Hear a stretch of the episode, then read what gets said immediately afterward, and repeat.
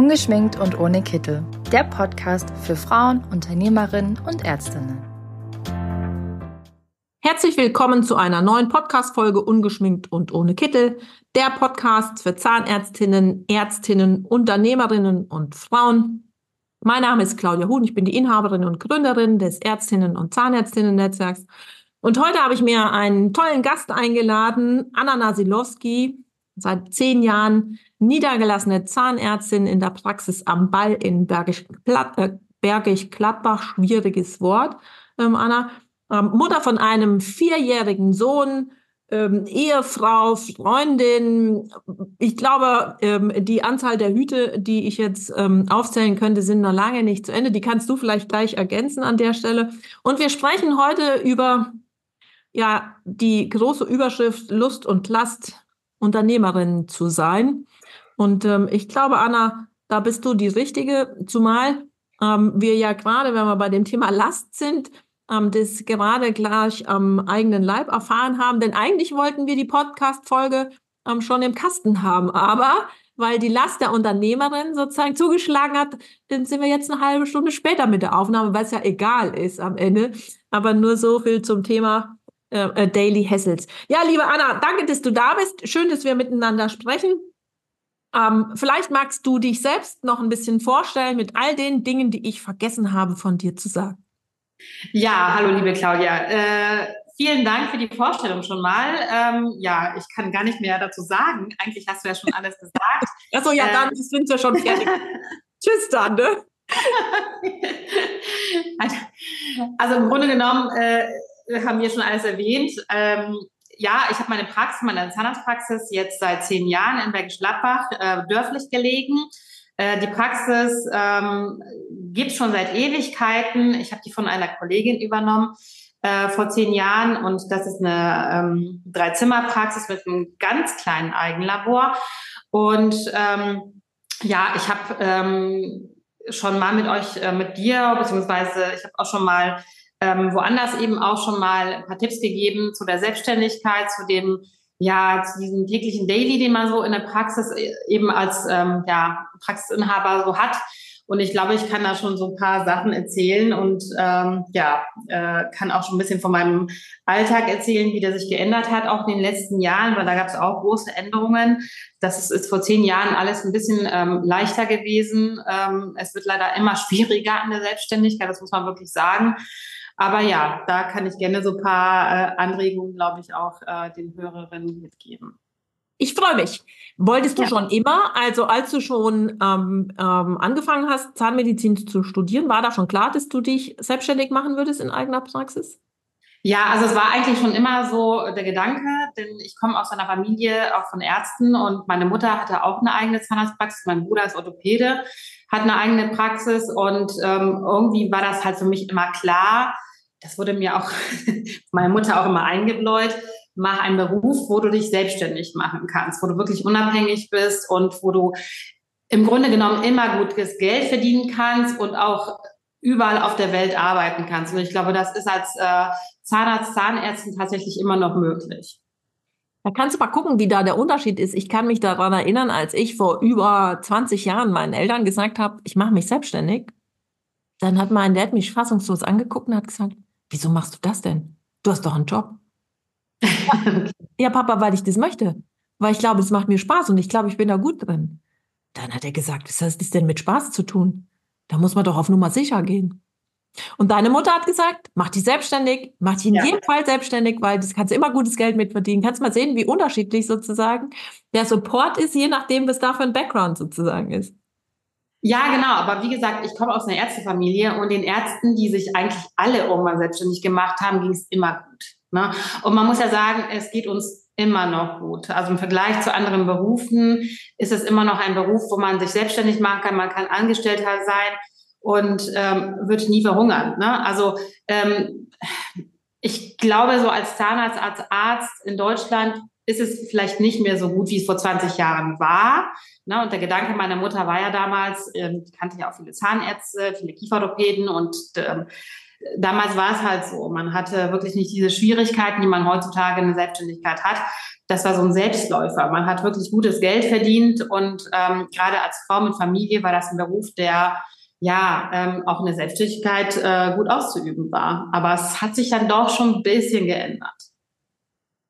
Ich habe so den Eindruck, wenn man so zurückguckt in den Jahren, mm, und du hast es ja eben auch schon so schön gesagt, es war vor 20 Jahren eben schlicht einfacher. Ich habe so den Eindruck, als würde mit jeder Reform und mit jedem neuen Gesetz einfach noch mehr unternehmerischer, äh, unternehmerische Pflichten dazukommen, die man tatsächlich eben neben dem eigentlichen Job, nämlich dem Behandeln, ähm, ähm, denen man dann eben auch noch gerecht werden muss, oder? Ja, absolut. Also letzten Endes wollen wir ja alle, also wir Zahnärzte wollen eigentlich nur bohren. Ne? Wir wollen eigentlich wirklich nur das, was wir gelernt haben, machen. Aber in der Selbstständigkeit, da muss ich wirklich sagen, 50 Prozent meiner Arbeit besteht aus Büroarbeit. Das ist halt einfach so. Und das war früher nicht so krass, wie es halt heutzutage so ist. Und dann finde ich, da gibt es dann eine riesen Diskrepanz, finde ich, wenn du jetzt sagst, 50 Prozent deiner Arbeit besteht aus Büroarbeit, aber keine 50 Prozent deines Studiums haben dich ja auf diese Hälfte deines Arbeitslebens vorbereitet. Ja, absolut. Also ich habe es ist ja letzten Endes Learning by Doing. Ich habe halt in diesen zehn Jahren meiner Selbstständigkeit vieles richtig gemacht, vieles falsch gemacht und bin da wirklich so ins kalte Wasser geschmissen worden, weil weder äh, im Studium noch in meiner Assistenzzeit hat mir jemand beigebracht, wie es halt wirklich ist. Und ähm, ja, es ist, es ist halt schwierig am Anfang. Ähm, ich glaube, die ersten zwei Jahre waren für mich wirklich sehr, sehr schwer. Ähm, aber irgendwann, man lernt halt natürlich damit einfach zu leben. Ne? Und man kriegt echt ein dickes Fell und ähm, die Dinge hauen einfach einen auch nicht mehr so um, wenn mal was völlig Neues kommt. Wenn man wieder in eine Situation kommt, wo man sich dann äh, auf einmal äh, wiederfindet und äh, denkt, um Gottes Willen, was mache ich denn jetzt? Ne? Also eine, äh, in so einer Situation steckte ich ja auch, äh, wie du weißt, vor ähm, zwei, drei Jahren, dass ich auf einmal ohne Personal dastand und habe auch gedacht, das wird hier nicht weitergehen. Also ich muss die Praxis aufgeben, weil ganz alleine schaffe ich das einfach alles nicht. Und ähm, es hat irgendwie alles doch geklappt. Also man denkt immer, ähm, das klappt alles nicht, das geht jetzt alles den Bach runter und irgendwie kriegt man dann doch nochmal den Dreh und dann krabbelt man da aus diesem Loch raus und es funktioniert doch alles wieder. Aber das ist ja was, was man in der Psychologie sozusagen als Resilienz bezeichnet. Vielleicht ist das ja auch was, was man sich über die Zeit, also du hast ja eben so schon gesagt, ein dickes Fell, was man sich zuarbeitet, aber vielleicht bekommt man ja auch ein Stück weit mehr Zutrauen in sich selbst und sagt, ich habe schon so viel gelöst, ich weiß heute noch nicht wie, ähm, aber ich werde das auch hinbekommen, oder? Ja, absolut. Klar, das ist halt so. Also ich finde halt auch, wenn man Zahnmedizin studiert hat, wir haben schon alle ein dickes Fell bekommen. Also das ist kein einfaches Studium. Ähm, ich glaube, es hat sich jetzt ein bisschen was geändert, aber damals, als ich studiert habe und wenn ich mich mal mit anderen Kollegen mal unterhalten habe, die haben alle das Gleiche erlebt. Es ist halt schon wirklich ein schwieriges Studium und man kriegt so einiges ab und ähm, dadurch wächst das Feld halt auch so allmählich. Aber auch dann eben in der Selbstständigkeit wird das halt nochmal so ein bisschen dicker, weil man einfach nochmal mit anderen Sachen konfrontiert wird. Aber ja, das ist, ähm, es funktioniert halt alles. Man muss halt einfach resilient sein, man muss am Ball bleiben. Und das Umfeld, was einen umgibt, das muss stabil sein. Also das hat mich halt wirklich ähm, bei die letzten Jahre wirklich immer aufrechterhalten, dass ich meiner Familie mal viel Rückhalt bekommen habe, gerade von meinem Partner. Ähm, und von daher, ja, irgendwie klappt das alles schon. Bevor wir gleich mal über die äh, schwierige Situation vor drei Jahren und vielleicht auch noch über andere Erkenntnisse, die du ähm, in den letzten zehn Jahren gewonnen hast, sprechen, magst du mir vielleicht mal sagen, ähm, wir haben ja eben gesagt, über die Lust und Last Unternehmerin zu sein. Mhm. Was sind denn die Sachen, die dir an diesem Selbstständigsein einfach Freude machen? Dass ich selbst entscheiden kann. Ne? Also ich kann entscheiden, wo möchte ich arbeiten. Ähm, ich kann entscheiden, womit möchte ich arbeiten, welche Materialien möchte ich nutzen, was für eine Richtung in der Zahnmedizin möchte ich einschlagen so zum Teil kann man sich natürlich halt schon seine Angestellten auch aussuchen. Äh, es wird immer schwieriger, aber nichtsdestotrotz, äh, es ist ja letzten Endes ja meine Praxis. Ich kann sagen, ich möchte, dass die und die bei mir arbeitet. Ich möchte diese Zahnmedizin machen. Das liegt ja alles in meiner Hand. Ich kann entscheiden, möchte ich eher ähm, ästhetische Zahnmedizin machen. Ich möchte nur Implantologie machen. Ähm, das kann man in der heutigen Zeit immer noch sehr gut machen. Abgesehen von diesem, dass du selbst entscheiden kannst, würdest du auch, wenn du jetzt mal auf deine Rolle als Mutter ähm, schaust, mhm. sagen, dass das ein Vorteil ist, selbstständig zu sein, wenn man Mutter ist? Ähm, jein. Also natürlich ähm, ist es einfach in der Angestellten-Tätigkeit zu sagen, ich arbeite jetzt nur in Teilzeit. Also ich kenne halt viele Kolleginnen von mir, die in Teilzeit arbeiten, damit super glücklich sind. Die haben in der ähm, im Angestelltensein äh, ihre, Kinder bekommen. Ähm, das Geld hat immer noch gestimmt und äh, sie konnten sofort danach ähm, dann wieder auch in der Praxis weiterarbeiten. Ähm, ich fand es in der Selbstständigkeit, ich hatte vielleicht auch großes Glück. Ähm, ich hatte während meiner Schwangerschaft überhaupt keine Probleme, bin eigentlich nie ausgefallen. Ich glaube, ich war einen Tag mal nicht in der Praxis, aber ich habe wirklich Freitag noch mit, äh, mit einem dicken Bauch am Stuhl gestanden und Montag war die Entbindung. Und das hat bei mir wirklich gut funktioniert. Und danach ähm, war das bei mir einfach so, dass ich äh, einen angestellten Kollegen hatte, der bei mir schon vorher gearbeitet hatte. Der hat mich dann eben halt vertreten in der Zeit, wo ich nicht da war. Und ich habe einfach einen tollen Mann. Das muss ich wirklich sagen, ich muss ihn wirklich loben, weil der mir einfach äh, sehr viel Rückhalt gegeben hat und ähm, in Teilzeit gearbeitet hat, als ich dann wieder Vollzeit eingestiegen bin. Und dann hat es halt auch wirklich trotzdem funktioniert. Ne? Aber ich hatte da vielleicht wirklich großes Glück und habe das wirklich gut organisiert bekommen. Das muss nicht immer so sein, aber es funktioniert. Bei mir hat es zumindest geklappt und ich kenne auch viele Kolleginnen, bei denen das auch so geklappt hat. Ich glaube ja auch immer, mm, das kann man, man kann es kann ja immer alles anders kommen. Ne? Also mhm. man kann ein Kind entbinden und ähm, es gibt Schwierigkeiten, die man vorher nicht sehen konnte. Ja. Ähm, kann sein, dass es kein unkompliziertes Kind ist. Ich glaube aber, dass das, was man sehr wohl, sage ich jetzt mal, theoretisch durchdenken kann, ist einfach, ich sage mal, der Normalfall. Also sie haben, man hat ein mehr oder weniger pflegeleichtes Kind und man kann die Dinge organisieren. Und ich habe zumindest so aus meiner Welt, wenn mich jemand fragt, dann sage ich, meine Selbstständigkeit ähm, war ähm, ein großes Glück für mich als Mutter zu sein. Ich arbeite sicherlich Vollzeit, aber ich kann mir viele Dinge einfach anders sortieren und organisieren. Ich kann mal an Tag 18 Stunden arbeiten, wenn mir das, äh, wenn ich eine Betreuung für mein Kind heute brauche ich nicht mehr eine, weil meine ist jetzt 14 und die freut sich, wenn Mama mal ein paar Stunden außer Haus ist. Ähm, aber ähm, ich hätte auch sofort sagen können, okay, ähm, ich muss jetzt zu meinem Kind, ich bin, die ist krank, ich muss jetzt ähm, weg. Das, das hätte ich in diesem Umfang als Angestellte nicht tun können. Also die Flexibilität. Ich habe natürlich einen Berg an Pflichten als Selbstständige, weil ich habe ja ähm, Termine gemacht, ich habe ähm, ähm, Zusagen gemacht. Die, die, ne, da wird sicherlich auch mein Kind an der einen oder anderen Stelle zurückgesteckt haben, aber an vielen Stellen konnte ich auch deutlich flexibler agieren und konnte sagen, okay, ja, ich kann halt eben nicht mehr als diesen Umfang anbieten, gerade als Zeitfenster, weil der Rest ist einfach meinem Kind vorbehalten. Ja, das stimmt auch, natürlich. Ähm, ich denke mal aber auch, das ist natürlich auch immer so ein bisschen abhängig davon, was man äh, in der Selbstständigkeit macht als Zahnarzt oder, Zahnärztin in der eigenen Praxis. Ähm, ist es vielleicht noch ein bisschen was anderes als äh, jemand, der, ähm, ja, keine Ahnung, Homeoffice arbeitet ne? und sagt, gut, dann mache ich heute Abend oder heute Nacht mache ich halt die Aufgaben, die ich jetzt tagsüber gemacht hätte. Das kann man als natürlich halt nicht. Also man kann die Patienten dann nicht für 8 Uhr einbestellen, 8 Uhr abends, ja gut, dann mache ich die Füllung jetzt heute Nacht. Ähm, deswegen bin ich da so ähm, wie gespalten. Einerseits hat man die Flexibilität und die Freiheiten, aber man ist ja doch noch ein bisschen gebunden. Eben dadurch, dass die Angestellten da sind, eben dadurch, dass die Patienten ihre festen Termine haben, so super flexibel ist man dann doch, finde ich, jetzt nicht als Zahnarzt oder Zahn Zahnärztin. Wobei ich finde ja, dass du flexibel bist, ob du 20, 30 oder 40 ja, das stimmt, das stimmt. anbietest. Ne? Und das ja. ist etwas, da müsstest du jetzt mit deinem Arbeitgeber drüber diskutieren. Ne? Nimmst du mich 20 ja. oder 40, jetzt sagst du nur, ich mache jetzt 30 und nächstes Jahr mache ich 31 und dann mache ich 29. Ich glaube, das ist das, was man, glaube ich, als ähm, Unternehmerin hervorragend äh, macht. Ich habe jetzt mit einer jungen Zahnärztin gesprochen, mit Kinderwunsch, und dann sagt sie, ich kann mir das gar nicht vorstellen. Ich kenne überhaupt keine eine Zahnärztin, die das schafft. Da habe ich gesagt, ich kenne total viele und die schaffen das alle. Also es ist sicherlich nicht einfach. Ähm, es gehört ganz viel Aufwand dazu und es gehört ja. ganz viel zu klären dazu. Und ähm, das hast du ja eben auch schon so schön gesagt, sag ich, uns gehört einfach ein gleichberechtigter Partner dazu. Wenn man genau, also das muss ich wirklich sagen. Also hätte ich meinen Partner nicht, der mich da so unterstützt, ähm, ich habe halt eben keine, keine, keine Familie ähm, hier ist ums Eck, also keine, keine Großeltern, die auf das Kind mal aufpassen können. Das haben die halt alles hier nicht.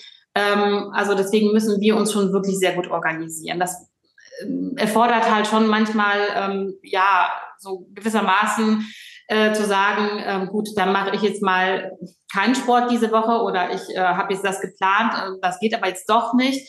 Aber das ist dann einfach so. Das ist dann einfach so, das akzeptiert man. Und wenn man einen Partner hat, der das auch akzeptiert und sieht, was wirklich wichtig im Leben ist, dann funktioniert das auch. Also äh, wirklich darauf achten, mit wem man sich bindet und wem man zumindest, also auf jeden Fall auch ein Kind bekommt. Das ist, heiraten kann man auch so, aber äh, ein Kind bindet dann doch äh, etwas mehr und da muss man halt wirklich sehr gut hinschauen. ich habe übrigens zu der jungen Frau gesagt, da habe ich gesagt, also ich bin ja jetzt schon ein paar Tage älter. Ja. Ich würde immer den Tipp geben, ähm, dass ähm, die Situation des Danachs, also wenn das Kind da ist, dass man die tatsächlich verbindlich, also sofern da nichts Außergewöhnliches jetzt passiert, was man vorher nicht sehen kann, ja. verbindlich, bevor man schwanger wird, zu diskutieren. Weil wenn man schwanger ist, ist der Zug abgefahren. Das ist, das so ist es. Schwierig, das zu diskutieren. Und ich glaube, die junge Frau war ein bisschen entsetzt ob meiner äh, äh, Ehrlichkeit. Ne? Aha. Okay. Aber ich glaube, ich glaube, das ist der einzig gangbare Weg, weil ich finde das ja durchaus legitim, wenn jemand eine Vorstellung hat, wie so ein Familienleben sein kann oder sein soll. Ähm, und ich glaube, dass es super wichtig ist, hm, wenn man selbstständig ist oder wenn man tatsächlich, wenn Arbeit ein wichtiger Bestandteil des eigenen Lebens ist, mhm. Ähm, dass man vorher abgleicht, wie ist denn deine Vorstellung, lieber Partner, von Familie und von Aufgabenteilung und von Gleichberechtigung und wie ist meine. Und dann muss es schon deckungsgleich sein, bevor man dort tatsächlich an mehr denkt als mal heiraten. Ja, das denke ich halt auch. Und ähm, was ich häufig höre auch, ähm, ist halt dieses, ähm, ich will auch nicht so spät ein Kind kriegen und jetzt lieber in der, im Angestellten sein. Ich habe mein Kind wirklich schon sehr spät erst bekommen, also auch erst mit 40 und war vorher, wie gesagt, Jahre auch selbstständig. Und mir war klar, ähm, ich ziehe das jetzt erstmal so durch und wenn es klappt, dann klappt es und wenn es halt nicht klappt, dann klappt es eben nicht. Ne? Und ich glaube, wenn man da so entspannter dran geht, dann klappt das schon irgendwie alles. Und wenn es nicht klappt, wie gesagt, ähm, dann ist es halt einfach so. Dann muss man einfach die eine Sache dann einfach weitermachen und das ist auch in Ordnung. Da muss man sich wirklich von frei machen, dass irgendwas zu irgendeinem Zeitpunkt irgendwie sein muss und passieren muss. Das ist im Leben einfach nicht so. Ich finde ja, ähm, mir ist es immer wichtig, einfach dort eine Klarheit zu haben. Und mir ist, finde ich immer, mir ist wichtig, also ich war ein ganz kleines bisschen jünger, als ich Mutter wurde. Ich war mhm. sieben Wochen weniger als 38. Mhm. Um, und mir war klar, auf meiner Garderobe des Lebens liegen unterschiedliche Lebenshüte. Und ich sage immer so, ich bin Mutter, ich bin Unternehmerin, ich bin Partnerin, ich bin Freundin, ich bin Tochter, ich bin Schwester, und ich habe noch so einen Hut, das ist so das Thema Luxustussi. Also da, da mache ich alles so rein, was, was man so ohne Kind locker und lässig einfach mhm. aus, einfach mal machen konnte. Ne? Mal schnell wohin gehen und sich mit Freunden treffen, eine Runde mit der Freundin shoppen gehen, den Flieger nach Ibiza besteigen und da einfach für zehn Tage eben zusammen sein mit Freundinnen oder wie auch immer. Und mir war klar, ähm, dass wenn ich jetzt Mutter werde, dass ich das priorisieren muss. Also dass nicht mehr für alles Zeit sein wird. Ja, ja. Und dann habe ich einfach auch hinter manche Themen einfach für mich innerlich so ein, gesagt, okay, das ist jetzt nicht dran. Das kommt schon wieder irgendwann, aber jetzt ist das nicht dran. Was sind die Bausteine, also die Hüte, die mir wirklich wichtig sind, die auf dieser Garderobe liegen müssen? Und welche kann ich auch mal für einen Moment eben in den Schrank tun? Nicht, dass ich nicht manchmal vielleicht traurig gewesen wäre, dass ich nicht mehr oder dass ich jetzt schon 13 Jahre nicht mehr auf Ibiza war. Ja, ist aber okay, ist halt gerade. irgendwann wieder, ne? Ja, zum Glück ist man halt in meinem Alter, also ich gehe jetzt nicht mehr so viel aus wie jetzt mit 30, ne? Und deswegen vermisse ich das auch nicht mehr. Ich, ähm, ich könnte auch nicht mehr das ganze Wochenende durchfeiern, wie ich es früher mal gemacht habe. Von daher, ich weiß halt einfach, wo meine Möglichkeiten, wo meine Grenzen sind. Ich habe das deswegen, sage ich auch mal, ähm, auch meinen ähm, Angestellten ähm, ähm, Zahnarzthelferin sage ich halt auch immer, Nils, macht euch da keinen Stress und genießt so ein bisschen das Leben, ne? weil äh, Kind bekommen kann man später auch noch immer. Äh, heutzutage gibt's ja alle möglichen medizinischen Möglichkeiten, auch wenn es irgendwie halt später irgendwie nicht klappt. Ne? Ähm, von daher sollte man sich ja keinen Stress machen, sondern wirklich das Leben noch so ein bisschen genießen und dann vermisst man das auch später auch nicht so sehr. Gibt es trotzdem Momente, wo du, ich weiß nicht, was ist es, eigener Druck, gesellschaftlicher Druck oder gesellschaftliche Erwartungshaltung oder wie auch immer, wo du so das Gefühl hast, boah, ich werde nichts und niemandem gerecht, nicht meinem Kind, nicht meiner Praxis, nicht meinem Partner, nicht mir? Mhm. Oder ist ja, es natürlich. So also ich, und einfach? Ja, nein, natürlich äh, habe ich das auch. Natürlich ähm, denke ich mir manchmal, dass äh, meine Praxis ist mein zweites Kind. Das ist es aber eben nicht. Das ist halt nur eine Praxis, es ist eben nur ein Job. Aber nichtsdestotrotz ähm, hat man natürlich manchmal das Gefühl, so jetzt, ne, jetzt habe ich halt das vor, jetzt muss ich irgendwie das mit dem Kind machen und da liegt ja in der Praxis noch dies und jenes und ich muss das noch erledigen. Natürlich, ich mir geht's halt genauso wie allen anderen Kollegen auch. Ich habe manchmal das Gefühl, ich muss, müsste mich irgendwie, der Tag müsste 48 Stunden haben und ich müsste mich, müsste mich zehn teilen. Und ich bin ja auch noch so jemand, der ungerne Sachen abgibt. Also ich mache sehr, sehr viel selber in der Praxis. Meine Angestellten nennen mich schon The Machine, weil sie das so gar nicht kennen, dass ich, äh, ich mache die Abrechnung selber, ich ähm, mache ähm, ja sehr, sehr viel selber, was in anderen Praxisen eine, ähm, ja, eine QM-Mitarbeiterin macht oder äh, eben eine Abrechnungshelferin macht. Das mache ich alles fast zu 100 Prozent selber. Einfach aus dem Grund, weil ich gesehen habe in den letzten Jahren, wie schnell es gehen kann, dass jemand auf einmal kündigt, auf einmal schwanger wird und dann fehlt jemand, der wichtige Aufgaben übernommen hat und dann steht man da. Und wenn man davon gar keine Ahnung hat, wie zum Beispiel Abrechnung, dann ist das wirklich dramatisch. Also ich kenne ähm, einen Kollegen, der von Abrechnung überhaupt keine Ahnung hatte, hatte über Jahre eine Angestellte, die für ihn das gemacht hat. Und von einem Tag auf den anderen hat sie gekündigt und er stand da. Ne? Also äh, Praxis voll mit Patienten, äh, tausende Aufgaben und jetzt soll er auch noch die Abrechnung lernen. Und er war wirklich verzweifelt und ähm, da hat wirklich äh, wochenlang nichts funktioniert. Und da muss man halt wirklich aufpassen, ähm, dass man da nicht in so eine blöde Situation kommt, wo dann auf einmal ähm, alles den Bach runtergeht. Und es ist ja auch nichts jetzt die jetzige Entscheidung und die jetzige Vorgehensweise, was man nicht morgen vielleicht nochmal überdenken kann. Und es gibt ja vielleicht auch den Mittelweg eben zu sagen, ich kann es selbst und ich habe zumindest selbst einen Überblick und trotzdem ähm, finde ich jemanden, der mich an der einen oder anderen Stelle eben entlastet, wenn man das möchte. Ne?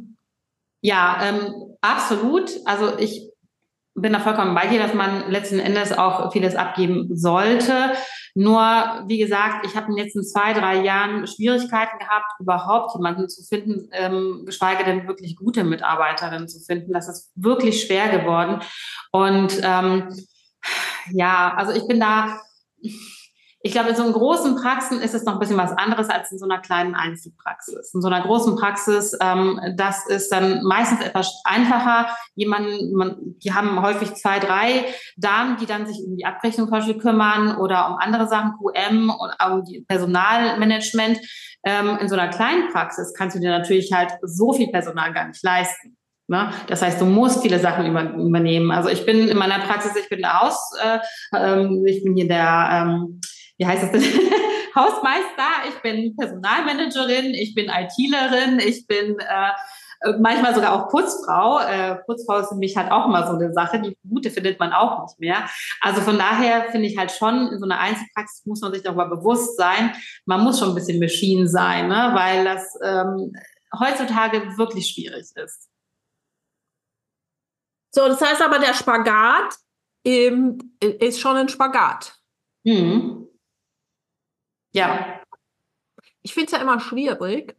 Ähm, und manchmal erwischt es mich auch, ne, dass wenn ich so, ich sag mal, die Hochglanzbildchen auf Facebook oder Insta sehe, ähm, wie alle irgendwie alles im Griff haben, ihr Unternehmen, ihr ja. Leben, ihren Körper. Und ich denke so, shit, ich habe manchmal so das Gefühl, links von der Überholspur ist noch zu langsam. Ähm, und bei denen sieht es so einfach aus. Und deshalb habe ich mir eben schlicht auch immer mal zur Aufgabe gemacht, mal nachzufragen, um mal zu gucken, ist es denn wirklich so oder ist es das Hochglanzbildchen, damit es einfach erstmal für den ersten Blick so scheint. Und ich finde es immer cool, wenn man da auch ehrlich mit umgeht, weil ich glaube, das ist das, was wir Frauen untereinander eben brauchen, auch mal Zuspruch eben zu sagen, ja, es ist durchaus legitim, dass man das auch mal kacke findet. ja, also ich sehe ja auch ähm, auf Instagram auch diese ähm, Kolleginnen mit ihren Praxen, die dann eben immer ähm, ganz viel und dann durchs Bild tanzen und keine Ahnung was. Aber letzten Endes muss man ganz ehrlich sein, die müssen auch arbeiten. Da muss auch alles gut funktionieren und die haben genau die gleichen Probleme wie alle anderen. Wir kochen ja alle mit Wasser und ähm, es sieht manchmal wirklich so aus, als hätten die alle anderen irgendwie alles super im Griff und da würde immer alles super laufen. Das ist halt Instagram. Ne? Das ist, ob das jetzt ein, Zahnarzt, eine Zahnärztin äh, sich da präsentiert oder irgendeine Influencerin, es ist immer das Gleiche. Es ist alles mehr Schein als Sein und davon darf man sich nicht beeinflussen lassen. Also ich sage ja immer, das gelingt mir in 99 schon 100 Fällen und im 100. Fall erwischt es mich dann doch und dann denke ich anschließend immer, ey, du weißt es doch besser, ne? Ja, ja. Wollen wir kurz mal, Anna, über einen kurzen Ausflug machen in die Zeit vor zwei oder drei Jahren, als deine eine Mitarbeiterin schwanger und die andere der Liebe wegen weggezogen und neue irgendwie nicht in Sicht waren? Ja. Das muss schon schwierig gewesen sein, oder?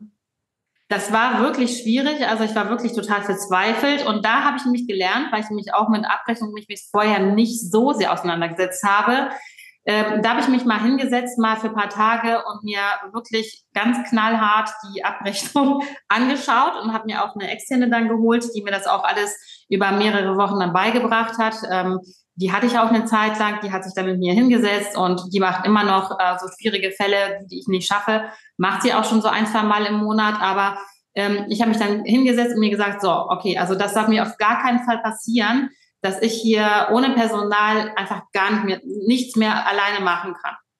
Und ähm, dann habe ich, wie gesagt, die Abrechnung gelernt und äh, habe dann halt ähm, ganz zufällig noch so ein Webinar mir angeschaut von dem äh, Kollegen Schäfer. Der hat nämlich in seiner Praxis äh, so ein System, so ein Kassettensystem, ähm, was halt die Mitarbeiterinnen ähm, das ähm, ja, Aufdecken und Abdecken von Instrumenten und Materialien extrem vereinfacht. Und ich habe mir das Webinar angeschaut, habe mir noch eine, eine, Fortbildung von ihm angeschaut, bin dann nochmal in seine Praxis gefahren, habe mir das alles angeschaut, wie wirklich gut koordiniert ähm, das abläuft mit diesem System und habe mir das dann halt selber angeschafft habe dann die Praxis auch so ein bisschen umgebaut. Und das war halt tatsächlich ähm, so ein bisschen so ein kleiner Game Changer, weil es danach ähm, mit dem Personal besser geklappt hat, mit dem neuen Personal. Also ich musste denen gar nicht mehr so viel beibringen, weil wir einfach so ein äh, Farbsystem haben in der Praxis. Füllung ist lila, Chirurgie ist rot. Das heißt, jeder der bei mir anfängt, kommt sofort da rein. Das macht es für mich stressfreier, das macht es für die Angestellten natürlich stressfreier.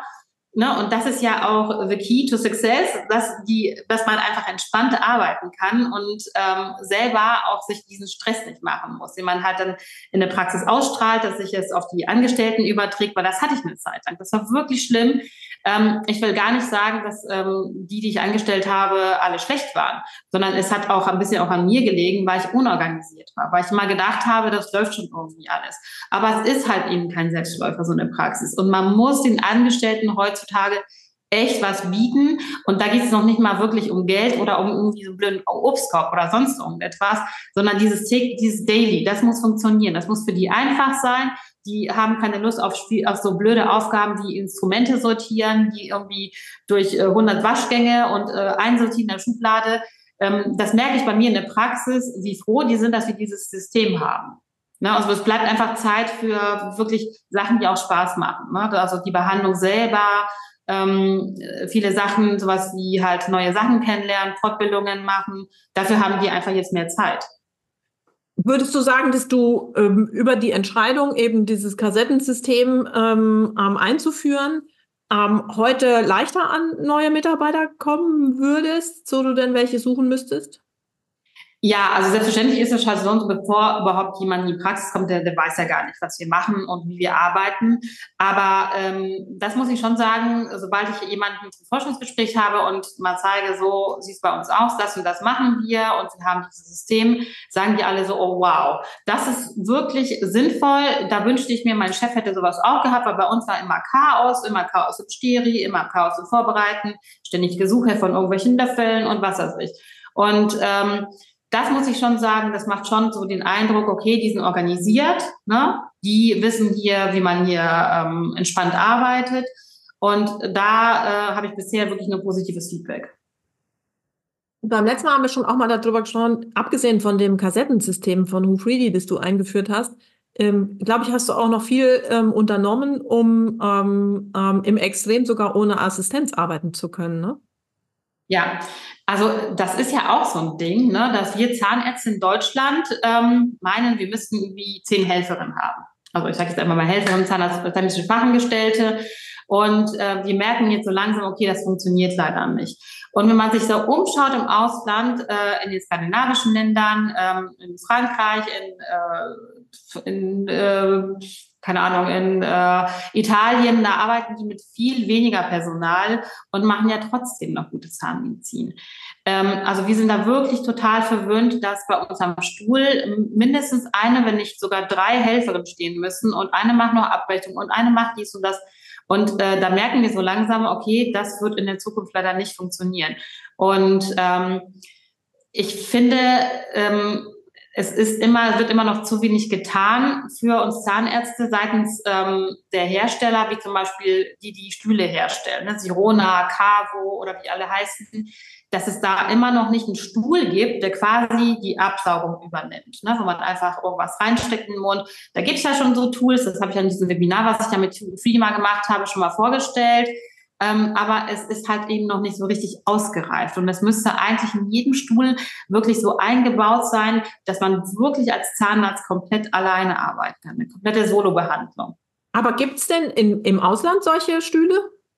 Nee, gibt es auch nicht, aber die haben das irgendwie von, von Anfang an gelernt. Also bei denen ist es völlig normal, dass man ähm, ohne Assistenz arbeitet. Ne? Also ich kenne ähm, eine Zahnärztin, die arbeitet in Paris und die haben, die sind irgendwie fünf Zahnärzte und haben irgendwie nur so zwei Assistenzen, ne? die auch mal ans Telefon gehen und ähm, so solche Sachen halt übernehmen. Und es funktioniert da trotzdem, sagt sie. Ist ja interessant, oder? Mhm. Also ich meine, ich versuche jetzt gerade darüber nachzudenken, ich als Patient, äh, ja, ich ich glaube, ich war auch noch nie mit einem Behandler oder der Behandlerin alleine. Es sei denn, ich bin im Prophylaxezimmer, dann bin ich alleine. Ja, ja, ja, die können das zum Beispiel, ne? Und wir können es nicht. Also ähm, das ist eine reine Gewöhnungssache. Man muss natürlich ähm, das Zimmer auch so organisieren, dass man ökonomisch arbeitet, dass man zum Beispiel auch kurze Wege hat, dass man sich nicht x-mal umdrehen muss und irgendwas holen muss. Aber an sich ähm, würde das schon gehen. Man müsste es von Anfang an nur so halt einplanen in der Praxis. Und ähm, ja, da finde ich halt eben, wie gesagt, die Hersteller tun dann noch ein bisschen zu wenig für. Ne, sowas wie halt, dass man äh, seine Befunde diktieren kann oder ähm, ja, sowas wie, also was ich mir halt mal gewünscht habe, ist, dass man zum Beispiel Patienten selber einchecken können. Warum gibt sowas nicht? Ne? Dass Patienten einfach in die Praxis kommen, dass es da so ein ähm, System gibt, wo die einfach ihre äh, Versichertenkarte reinschieben und sich ins Wartezimmer setzen. Das lustigerweise, lustigerweise habe ich die Tage ähm, mit einer Zahnärztin und gleichzeitig Programmiererin äh, eine Podcast-Folge genau zu dem Thema aus, äh, äh, äh, aufgenommen, weil das sind nämlich die Dinge, ähm, wo es eine rasante Entwicklung hingibt zum Thema KI. Also ja, also ich denke halt auch, so gerade was so Abrechnung angeht, da werden wir in den nächsten Jahren wirklich eine Änderung äh, erleben, weil Spracherkennung, da ging es um die Frage, genau. eben, wir hatten das Beispiel, bis heute tatsächlich schon käuflich zu erwerben ist, ist die Analyse von Röntgenbildern. Ja. Ähm, und ähm, dieses Röntgenbild, die Analyse, die dort gemacht wird, die wird auch gleich von der Software sozusagen auch dokumentiert und die kann man ja. genauso sozusagen übernehmen. Auch das Einchecken der Patienten ähm, in die Praxis ähm, wird ähm, in der Zukunft möglich sein, über ähm, KI tatsächlich eben zu machen, an einem Terminal einzuchecken, einzuchecken bei den Patienten. Haben wir drüber gesprochen und die, also das sind deine Wünsche, würde ich jetzt heute mal sagen, habe ich gelernt die sind in Teilen schon realisierbar und in anderen Teilen, ich sag mal, kurz vor der Marktreife. Ja, genau. Also natürlich so komplett alleine in der Praxis, ich glaube, das wünscht sich keiner. Ne? Das finde ich auch so ein bisschen schwierig, gerade weil es halt immer mehr ein Frauenberuf ist und das finde ich halt auch schon alleine in den Notdiensten, alleine in der Praxis zu sein, das würde ich halt auch nicht, nicht, nicht wollen. Und ähm, ähm, es ist ja immer noch so eine, so eine Rechtssache, ne? Ähm, dass man ja eben auch sagen kann, hier, meine Assistentin hat äh, das damals mitbekommen, die war auch ähm, mit im Zimmer und das und das wurde gesagt und darüber auch wurde aufgeklärt. Solche Sachen finde ich halt auch immer noch schwierig, wenn man das ganz alleine machen würde. Und so ganz alleine arbeiten macht ja auch keinen Spaß. Ne? Ich wollte gerade sagen, ich glaube, das ist, das ist das eine und das andere ist ja, ähm, in, bei so einem Zahnarztbesuch, da geht es ja auch um mehr als nur immer nur um Zähne, sondern da geht es ja auch um das Managen von Emotionen beim Patienten und da geht es ja auch um Beziehung zum Patienten. Um, ähm, und den kann halt eben die KI, die Beziehung kann halt der, der, die KI nicht pflegen. Da müssen schon Menschen sozusagen da sein, die dann dem Patienten bei seinem Besuch das gute Gefühl geben, dass er dort richtig ja. ist. Wollen wir kurz mal ähm, über ähm, so die täglichen Hässlichkeiten sprechen. Ich habe ja eben schon gesagt, wir mussten eine halbe Stunde später haben wir angefangen, weil du gesagt hast, ich muss erstmal noch was regeln. Wie gehst denn du mit solchen Dingen um, die, die ja, ich sage einfach mal, da zum Leben dazugehören? Ne? Du hast einen Plan, hast ein Bestellbuch, ähm, es ist alles gut sortiert und ähm, du sagst, heute können wir gut arbeiten und dann sagt das Leben, das zeige ich dir mal, wie das hier geht. Also eigentlich ist es ja jeden Tag so. Jeden Tag ist irgendetwas. Ne? Also sei es, ähm, keine Ahnung, äh, der Server, wie heute. Ne? Deswegen muss man den Podcast ein bisschen verschieben, weil der Server auf einmal piepst. Und ich habe natürlich überhaupt keine Ahnung von diesen ganzen technischen Sachen, muss erstmal mal ITler anrufen, warum piepst denn der, warum machen sie das, machen sie jenes. Also ne, solche Sachen sind einfach jeden Tag oder es wurde vergessen, irgendwas zu bestellen. Passiert bei uns zum Glück relativ selten, aber dann hat das Labor irgendwas nicht geliefert und dann, ja, jetzt müssen wir die Patienten umbestellen oder eine Mitarbeiterin ist krank, jetzt müssen die Patienten umbestellt werden, wie lange ist sie krank. Aber das sind so Sachen, äh, weißt du, das ist einfach jeden Tag so. Jeden Tag ist irgendetwas. Also, dass mal wirklich eine Woche ähm, lang nichts Schlimmes passiert, beziehungsweise, was heißt Schlimmes? Also, es ist ja alles jetzt nicht so schlimm, aber dass mal eine Woche lang ähm, die Woche läuft, das habe ich, glaube ich, noch nie erlebt.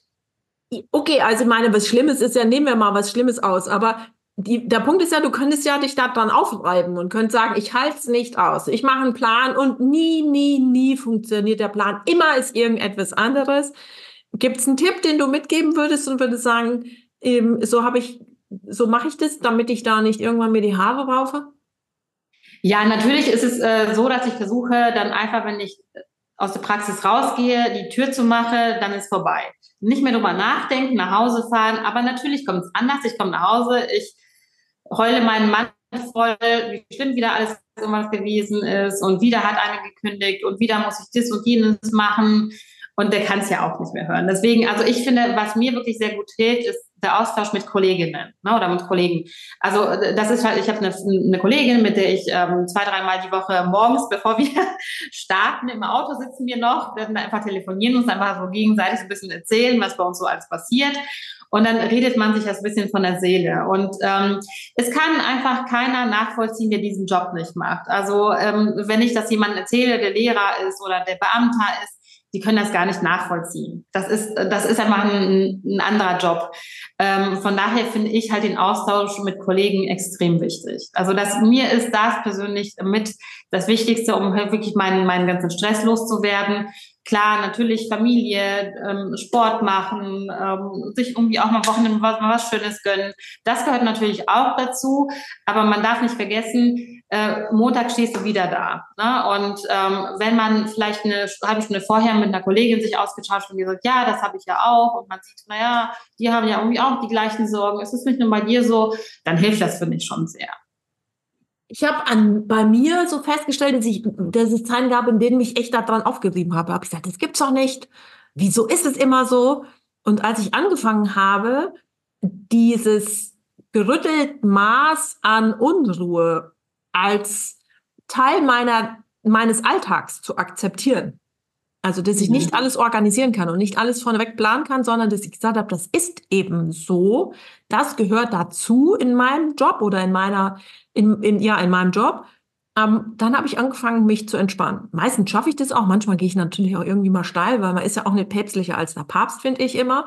Ja. Ähm, aber für mich war das ein guter Punkt, eben zu sagen, okay, das ist eben schlicht, das habe ich mitgekauft. Mit der Entscheidung, selbstständig zu sein, habe ich diesen Teil des Jobs ähm, mitgekauft. Ich organisiere die Dinge, die zu organisieren sind, die Dinge, die man vorab sehen kann. Ähm, da versuche ich Lösungen, Plan A und Plan B sozusagen zu finden. Und für alles andere, das lasse ich auf mich zukommen und dann sage ich, okay, gehört halt eben dazu, kann ich nicht ändern. Also ich kann es natürlich, muss es lösen dann, aber ich kriege einfach keine vorhersehbaren Prozesse. Und wenn ich ganz ehrlich sein soll, wenn ich mir vorstelle, ich sollte Beamter sein und muss in, in, ins Amt gehen und muss da jeden Tag dasselbe machen, dann will ich mhm. lieber Unruhe, als jeden Tag dasselbe machen zu müssen. Ja, das stimmt. Aber das ist ja wirklich auch so eine Typsache. Ne? Ja. Ähm, ich muss echt sagen, also für die Selbstständigkeit muss man auch der Typ sein. Das kann auch nicht jeder. Und ähm, das muss man sich wirklich gut überlegen, was für ein Typ bin ich. Und man muss als Frau. Und das muss ich wirklich sagen. Ähm, als Mann hat man es, glaube ich, ein bisschen einfacher. Also ich sehe das ja bei meinem Bruder, der eben selbstständiger Orthopäde ist, oder bei Kollegen. Ich hatte ja eben auch einen angestellten Zahnarzt das ist schon ein bisschen was anderes für die. Ne? Also zum einen haben die ja nicht so, dass ne, erstmal kriegen die keine Kinder und müssen dann nicht nach Feierabend noch ein Kind abholen oder sonst irgendetwas. Also vielleicht auch schon, aber okay, meistens, denn, die hätten, die würden das auch teilen, so wie ihr beiden das macht. Ja, genau, wir teilen das natürlich halt auch, aber ähm, nichtsdestotrotz irgendwie ist Mama noch ein bisschen was anderes und ähm, es ist ähm, ja, es ähm, ist auch mit den Angestellten, es sind nun mal zum größten Teil weibliche Angestellte, bin ich der Meinung, dass die Männer es ein bisschen einfacher haben. Die müssen manchmal nur ein bisschen ihren Charme spielen lassen, ne? Ich glaube schon. Also meine Erfahrung zeigt schon so, dass ähm, ich manchmal meine Kollegen beneide, wenn ich denke, so, oh, du bist hier der, der Hahn im Korb. Ich hatte ja auch, ähm, das äh, ist ja auch noch so eine Sache, ich habe ja auch Quereinsteiger. Also ich hatte auch bei mir in der Praxis Studenten, angehende Zahnmedizinstudenten, hatte ich zwei, ähm, die bei mir ähm, ja, ähm, gearbeitet haben, sich quasi auf Studium vorbereitet haben, weil sie noch eine Wartezeit hatten. Und ähm, die, also als die da waren, war das wirklich die beste Zeit. Das war wirklich ähm, eine entspannte Zeit. Die haben irgendwie so eine Entspannung reingebracht. Die Mädels waren alle sehr, sehr äh, zahm, sage ich jetzt mal, als die Jungs da waren. Und ähm, da habe ich mir gedacht, so, Mensch, wenn ihr mal Zahnärzte seid und selbstständig seid, ihr werdet es so einfach haben. Wobei, wenn ich da jetzt sozusagen bei mir selber schaue, hm, also da, wo ich denke, dass die Männer das nach wie vor einfacher haben, ist, dass Männer grundsätzlich deutlich seltener unterschätzt werden als Frauen. Ja, ja, ja, ja. Das, ne, also ja. Ich, ich, bin mal gefragt worden, ob ich auch in der Unter auch in dem Unternehmen meines Mannes arbeiten würde. Äh, dabei ist mein heutiger Ex-Mann in, in unser Unternehmen, also in mein Unternehmen oder sagen wir mal so viel, ich war zuerst selbstständig und er ist dann dazugekommen, geplant dazugekommen, aber mhm. arbeiten sie auch und dann waren es morgens zehn vor acht im Autohaus, da habe ich gedacht, boah, scheiße, für eine Prügelei ist noch zu früh. Dann habe ich gesagt, ja, ich koche den Kaffee, ne? Oder mhm. ähm, da könnten wir jetzt, glaube ich, eine halbe Stunde drüber erzählen, über Situationen, und ich glaube, das passiert mir persönlich noch sehr selten eben solches, aber dieses unterschätzt werden oder das, das finde ich ist ein schwieriges Thema. Also, wo wir Frauen es deutlich einfach immer noch schwieriger haben, auch in Verhandlungen, dass man eben dann das Gefühl bekommt, man wird irgendwie nicht ernst genommen. Ähm, aber so unter Frauen, ja, es hat schon was für sich, wenn man heterogenes, geschlechtlich heterogenes Team eben einfach hat. Das wird ja einen Sinn haben, dass Mutter Natur sich Männlein und Weiblein überlegt hat. Ne? Ja. Ja. Ach, liebe Anna, ich glaube, wir können noch lange erzählen. Wir enden hm. ja immer mit unserem Podcast, wenn die Zeit ja. vorbei ist und die ist leider schon vor, so vorbei. Wir enden ja in unserem Podcast immer mit so Tipps, die unsere äh, Podcast-Gäste unseren Hörerinnen und ich glaube, wir haben auch ein paar heimliche Hörer ähm, mitgeben. Was wären denn deine wichtigsten Tipps, von denen du sagst, hier, das ist ähm, Anna Nasilowski live geprüft, getestet. Das ist wichtig, das solltest du wissen. Ja, also wenn es darum geht, soll ich mich selbstständig machen oder nicht? Ne? Weil ich glaube, das ist ja auch so, ähm, viele Hörerinnen ähm, sind halt junge Kolleginnen, die vielleicht noch in dieser Situation stecken, mache ich das jetzt oder mache ich das nicht? Ähm, die Zeiten sind schwierig, ja, das muss ich schon zugeben. Es hat sich einfach wirklich was geändert. Also ich kann jetzt halt sagen, vor zehn Jahren war es viel einfacher, Personal zu finden, als es jetzt heutzutage ist. Es war viel weniger Bürokratie. Es hat alles weniger Geld gekostet und das kostet ja auch alles wahnsinniges Geld. Und ich wundere mich manchmal, wofür ich denn eigentlich so viel Geld bezahle.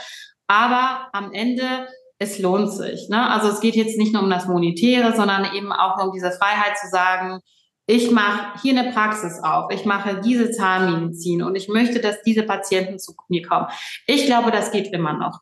Und ähm, man muss sich aber halt wirklich darüber bewusst sein, dass das völlig was anderes ist als angestellt sein. Völlig was anderes. Gerade so die erste Zeit ähm, muss man halt wirklich sich zusammenreißen und sich nur auf diese Praxis konzentrieren, weil nur so wird man auch irgendwann auch erfolgreich sein und nur so funktioniert es auch. Es sei denn, man hat wahnsinniges Glück. Ne? Also das kann ja auch immer mal sein. Ähm, das andere ist halt, sich nicht so viele Gedanken zu machen, denke ich, ähm, über, kriege ich jetzt ein Kind, kriege ich jetzt kein Kind, wann kriege ich das Kind? Das einfach, das, das kommt schon irgendwie. Wenn man ein Kind kriegt, also ich kenne auch eine Kollegin, die ähm, während ihres ersten Jahres Selbstständigkeit ein Kind bekommen hat und jetzt irgendwie auch gewuppt bekommen. Also es fügt sich irgendwie alles, aber man muss halt definitiv äh, sich mit seinem Partner absprechen, ne, sich ähm, wirklich darüber bewusst sein, äh, ganz alleine schafft man das nicht. Also man muss schon echt einen guten Partner an seiner Seite haben und sich da wirklich auch nicht so verrückt machen, auch so was Personal angeht. Also manchmal hat man das Gefühl, jetzt äh, ist schon wieder eine weg und jetzt kriege ich monatelang keine. Nein, irgendwoher kriegt man dann doch wieder ein. Und dann hat man so eine Zeit lang vielleicht keine Angestellte für, für die Prophylaxe. Dann sagt man die Patienten einfach, aber erklärt das halt ganz entspannt. Ne? Also das sind so Sachen, die mich halt einfach in den letzten Jahren immer beschäftigt haben, wo ich gedacht habe, jetzt verzweifle ich aber total, jetzt kriege ich das alles einfach nicht hin. Doch, das kriegt man irgendwie alles hin. Das geht schon alles. Also wenn ich das mal zusammenfassen würde, dann fallen mir ein paar Worte dazu ein. Das eine ist Klarheit. Das andere ist Entschiedenheit. Und das dritte, was mir einfällt, ist entspannt sein. Ja, sich nicht so verrückt machen und wenn die Welt untergeht, so ganz geht sie nicht unter. du Anna, bevor ich dich verabschiede, ja. du hast erzählt, dass du ähm, zum Hospitieren in der Praxis bei dem Kollegen warst. Habe ich das richtig verstanden? Das könnte aber theoretisch auch eine Zahnärztin bei dir hospitieren, wenn sie das, wenn sie mal sehen will, wie du dich organisiert hast, um mit deutlich weniger Mitarbeitern klarzukommen, oder? Ja, klar. Also ich hatte auch schon Hospitantinnen, die sich das bei mir angeschaut haben, gerade dieses U3D-Kassettensystem. Ähm, warum das halt im Alltag so viel Erleichterung bringt, äh, das zeige ich gerne jungen Kolleginnen, insbesondere die, die sich selbstständig machen wollen, weil es ja schon wirklich einen Unterschied macht, ob man das von Anfang an halt in der Praxis einführt oder erst später. Also ich wünschte, ich hätte das halt schon vorher gewusst, habe ich halt nun mal nicht. Aber äh, wenn jemand Lust und Zeit hat und sich damit beschäftigt, sich gerade selbstständig zu machen, vielleicht gerade Neugründung macht, da würde ich mich wirklich umschauen, weil das Dinge sind, die sind wirklich wichtig. Gut. Also wer das machen möchte, der kann sich gerne bei uns melden und wir kontakten dann oder stellen gerne den Kontakt zu Anna in die Praxis am Ball in Bergisch Gladbach her. Liebe Anna, lieben Dank für ähm, unser Gespräch. Hat mir super viel Spaß gemacht. Ähm, und ähm, ich würde sagen, ich wünsche dir ja, es ist ja utopisch zu glauben, eine entspannte Zeit. ich wünsche dir immer einfach krasse Ideen, um die Herausforderungen, die ähm, du bekommst, ähm, zu lösen. Und weiß ja selber, bei der einen oder anderen Lösung können wir vielleicht mit unseren Expertinnen einfach ein bisschen ähm, behilflich sein. In diesem Sinne, herzlichen Dank, dass du da warst, hier warst und auf ganz bald, würde ich sagen, oder? Ja, ich danke dir auch, Claudia. Gerne wieder.